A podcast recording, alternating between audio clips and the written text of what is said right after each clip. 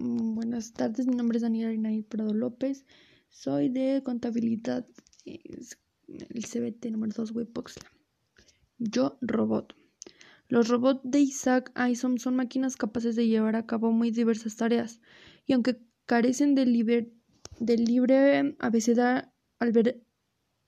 albedrío, se plantean a menudo y asimismo problema en la conducta humana en situaciones que serían recreadas más tarde por muy distintos autores.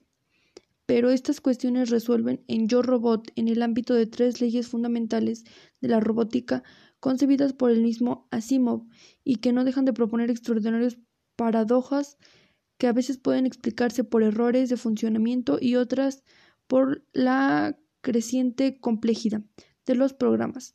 Estas paradojas no son solo ingeniosos ejercicios intelectuales, sino además una, una fascinante indignación sobre la situación del hombre actualmente actual en el, en el universo tecnológico y en relaciones con experiencias del tiempo y la historia. Yo robot. las tres leyes robóticas. Un robot no debe dañar a un ser humano por su inacción inacción, dejar de ser un humano sufre daño.